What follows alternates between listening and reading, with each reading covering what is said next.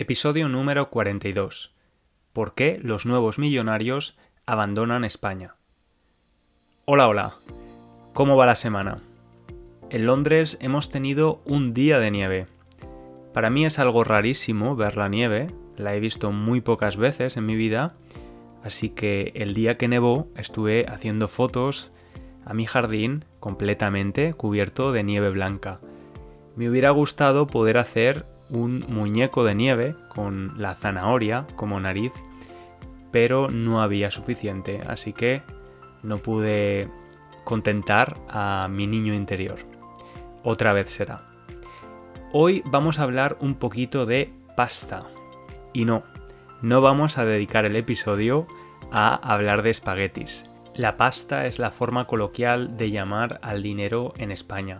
En otros países de habla hispana se usa plata, en lugar de pasta. Vamos a hablar de dinero porque hoy es un día especial para mí. Como profesor autónomo, freelance, también tengo que hacer gestiones administrativas y hoy ha sido uno de esos días. Hoy he pagado mis impuestos al gobierno británico. Los impuestos son la cantidad de dinero que los gobiernos nos piden por realizar diferentes actividades económicas. Concretamente, he pagado el impuesto sobre la renta. ¿Y qué es la renta? La renta es la cantidad de dinero que genera una persona por su trabajo. Mi única fuente de dinero son los servicios que doy como autónomo, es decir, dar clases a mis estudiantes, mi trabajo como profesor online. Si además de mi trabajo como profe, una empresa me pagara un salario, ese salario también formaría parte de mi renta. Pero el impuesto sobre la renta no es el único impuesto que pago. Cuando voy al supermercado, también pago un impuesto sobre los productos que compro. Y cuando voy a la peluquería, pago un impuesto sobre el servicio que estoy comprando. En este caso, el servicio es que otra persona me corte el pelo. Este impuesto es el IVA o impuesto de valor añadido. Por otra parte, no solo los ciudadanos pagamos impuestos. Las empresas, pequeñas y grandes compañías, también pagan impuestos. En su caso, pagan el impuesto de sociedades. Las empresas pagan un impuesto que es el resultado de aplicar un porcentaje sobre su beneficio. Imagina que tienes una librería. En un año fiscal ingresas, generas unos ingresos de 60.000 euros gracias a las ventas de libros. Sin embargo, además de ingresos, tienes también costes como el alquiler, el pago de los salarios de tus empleados, suministros como la luz o internet, etc. Imaginemos que tus costes son de 20.000 euros anuales. En ese caso, el beneficio en un año fiscal será la diferencia de tus ingresos menos tus costes, es decir, 40.000 euros. Se calcularía un porcentaje de ese beneficio para calcular el impuesto que tiene que pagar tu empresa. En definitiva, los impuestos están por todos lados y en prácticamente cualquier actividad económica que hacemos, cuando damos dinero a otra persona y cuando lo recibimos nosotros mismos. ¿Y para qué pagamos impuestos entonces? ¿Dónde va todo ese dinero que acumulan los gobiernos? Bueno, pues si hacen su trabajo bien y no son corruptos, esa cantidad de dinero se usa para sostener el gasto público.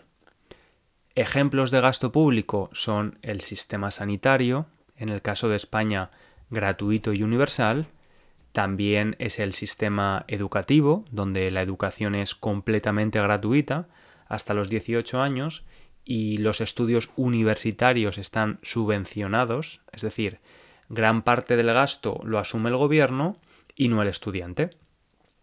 Otra parte muy importante del gasto público son las pensiones, la cantidad de dinero que reciben todos los meses las personas jubiladas o retiradas que ya no trabajan, o el subsidio de desempleo para las personas que están buscando trabajo y que de forma temporal reciben una ayuda económica del gobierno. Tampoco podemos olvidar las infraestructuras, transporte público, carreteras, puentes, instalaciones deportivas, em, parques, etc. Y creo que no importa desde donde me escuches ahora mismo, estoy seguro de que en tu país también pagas impuestos similares. En tu opinión, ¿en tu país pagáis demasiados impuestos? Seguro que alguna vez te lo has planteado, has meditado sobre ello. Esta misma pregunta se la hicieron a los españoles en un estudio reciente y el 53% dijo que sí, que en España se pagaban muchos impuestos. Además, el 49% de ellos piensa que hay mucho fraude fiscal, es decir, que hay muchas personas y empresas que intentan pagar menos impuestos de forma fraudulenta, de forma ilegal, usando trucos e ingeniería financiera para pagar menos. La verdad es que esto no se ajusta a la realidad. En España hay fraude fiscal, sí, como en cualquier país, pero en el ranking de países europeos con mayor fraude fiscal, España no aparece en las posiciones más altas, está más bien en la media. Otro dato de la opinión de los españoles sobre los impuestos es que el 83%, es un porcentaje muy alto, tiene un sentimiento de injusticia sobre el pago de impuestos. Creen que no es justa la forma en la que está distribuida el pago de impuestos. La verdad es que hoy no vamos a hablar de fraude fiscal, sino de responsabilidad o moral fiscal. Este es un tema del que se ha hablado mucho en España en las últimas semanas. Y como sabes, me gusta acercarte eh, los eventos actuales de España de vez en cuando. Porque aprender español no es solo aprender el idioma, sino que también es importante conocer qué pasa en los países donde ese idioma se habla. En España tenemos un grupo de nuevos millonarios que han decidido cambiar de país.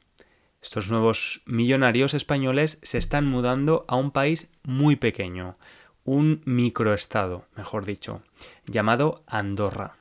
Andorra está situado en los Pirineos, entre España y Francia, y es un país con una población de 70.000 habitantes.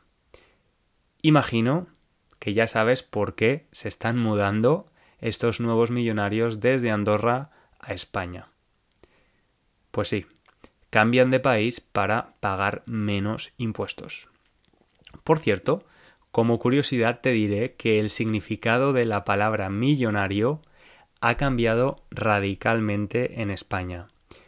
Antes de la introducción de la moneda única europea, el euro, una persona podía ser considerada millonaria con un millón de pesetas en su cuenta del banco.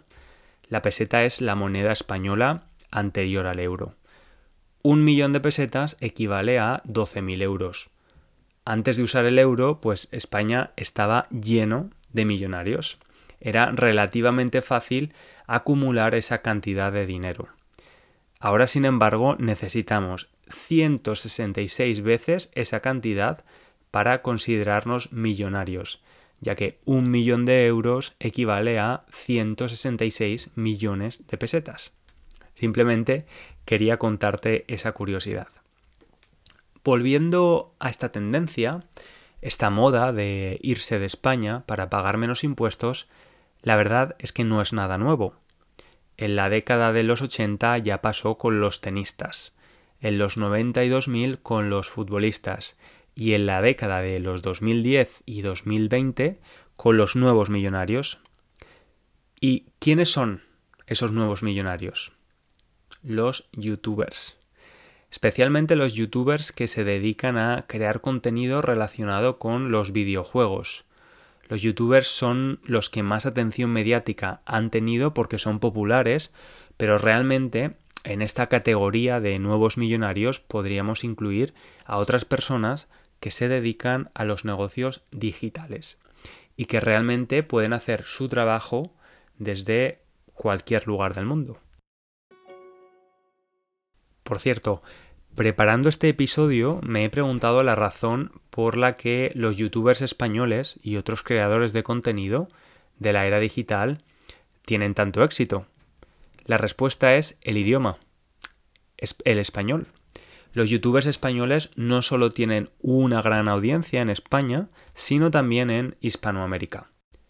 Aquí tienes otro motivo más para continuar aprendiendo español. La importancia de nuestro amado idioma cada vez tiene más importancia en el mundo digital y global. ¿Estas personas están haciendo algo ilegal mudándose a Andorra? Por supuesto que no. Siempre que cumpla la ley, no hay ningún problema desde el punto de vista legal. El debate que hay en España es sobre lo moral de la acción. En el episodio me gustaría explicar los dos puntos de vista. El de las personas que abandonan España para pagar menos impuestos y personas que lo defienden, y también el de las personas que piensan que esta actitud es poco moral e incluso poco patriótica. Estamos hablando de personas que generan unos ingresos de más de 60.000 euros al año, por lo que en España tendrían que pagar un 45% de impuestos sobre esa cantidad. Sí, casi la mitad. A partir de esa cantidad el porcentaje no se incrementa. De ese modo, un youtuber que genera un millón de euros de renta anual gracias a la venta de productos, visualizaciones en YouTube y colaboraciones con otras empresas, en España tendría que pagar 450.000 euros aproximadamente. ¿Cuánto pagaría esa misma persona en Andorra? Solo un 10%, es decir, 100.000 euros, casi cinco veces menos. Otra persona que tenga ingresos de 4 millones pagaría 400.000.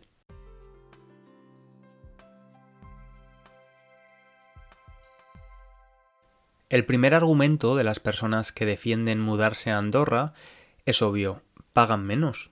Sienten que el gobierno español pone una presión fiscal demasiado alta sobre ellos. Aunque la verdad es que España no se diferencia mucho de otros países similares. En la mayoría de los países los impuestos sobre la renta son progresivos. Es decir, pagas un porcentaje mayor a medida que tu renta es mayor pero siempre hay un límite, obviamente.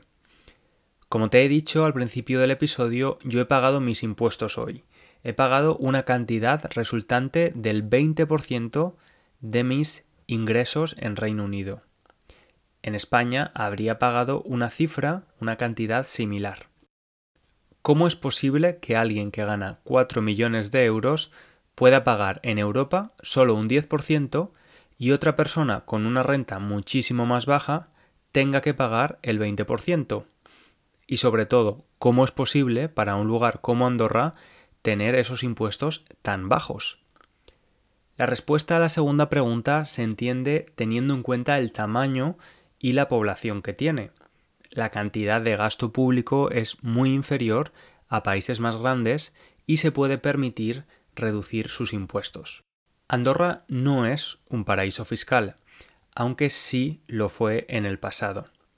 Desde hace unos años, la Unión Europea dejó de considerarlo paraíso, fiscal gracias a los cambios que hicieron para facilitar la transparencia de los movimientos bancarios. Como digo, no hacen nada ilegal. Aunque sí que ha habido varios casos de millonarios que pretendían vivir en Andorra, pero realmente su residencia real estaba en España. Para poder beneficiarte de estos impuestos tan bajos, tienes que vivir en Andorra, al menos 183 días al año, entre otros requisitos. En resumen, ellos defienden que lo hacen porque su negocio, su empresa, es digital y por tanto no necesitan vivir en España. Además, es legal. Y algunos opinan que el gasto público en España es excesivo y que quizás si el gobierno hiciera una reducción del gasto público, todo el mundo podría pagar menos impuestos. Y ahora, ¿qué dicen las personas a las que les parece poco moral esta actitud de abandonar España para pagar menos impuestos? El mensaje principal de este grupo de personas es que es un comportamiento muy poco solidario, estos nuevos millonarios se han beneficiado, y sus familias todavía se benefician, del gasto público en el pasado. Han usado el sistema de salud, educativo, las infraestructuras, etc. Ahora que tienen una posición privilegiada, no quieren participar en el beneficio común. Además, estas personas son en su mayoría personas famosas con una gran influencia en los jóvenes, influencers, y creen que esta actitud puede hacer pensar a los más jóvenes que pagar impuestos es de, idiotas, de perdedores, de losers. Lo cierto es que esta polémica es casi anecdótica y la cantidad de dinero que pierde el Estado español por estas personas que se mudan a Andorra no es relevante. Lo verdaderamente preocupante es ver cómo grandes empresas tecnológicas que venden en España apenas pagan impuestos, pagan muy pocos impuestos. Sí que estoy de acuerdo en, la mala influencia que este tipo de comportamientos puede tener en los más jóvenes. Aunque no creo, sinceramente, que los influencers tengan que ser educadores. Podría ser una buena idea incluir la educación fiscal en los colegios de la misma forma que ofrecemos educación sexual a los más jóvenes, explicar cómo funciona el sistema y cuáles son los beneficios del estado de bienestar. Creo que es peligroso pensar que los impuestos son algo negativo e innecesario, y los gobiernos también pueden crear estrategias para informar mejor a los ciudadanos de lo que se hace con su dinero. Un ejemplo muy simple. El otro día recibí una carta de mi doctor en Londres donde describía el resultado del test médico que me había hecho en el hospital, diciéndome que todo estaba bien. Yo no pagué nada por ese test, pero obviamente sí que tuvo un coste para el NHS, el sistema de salud británico, un coste alto, y en la carta me informaban de este coste. Hoy, cuando he pagado mis impuestos, lo he hecho satisfecho, porque sé que irán a contribuir a alguien que lo necesite. La sociedad del bienestar no se crea sola, y todos tenemos que poner de nuestra parte de forma proporcional a nuestra capacidad económica. Hemos llegado al final del episodio. Espero que te haya resultado útil, como siempre. Si has llegado hasta aquí, te lo agradezco, te doy las gracias. Disfruta del resto de semana, aprende mucho y disfruta mucho también. Un abrazo grande.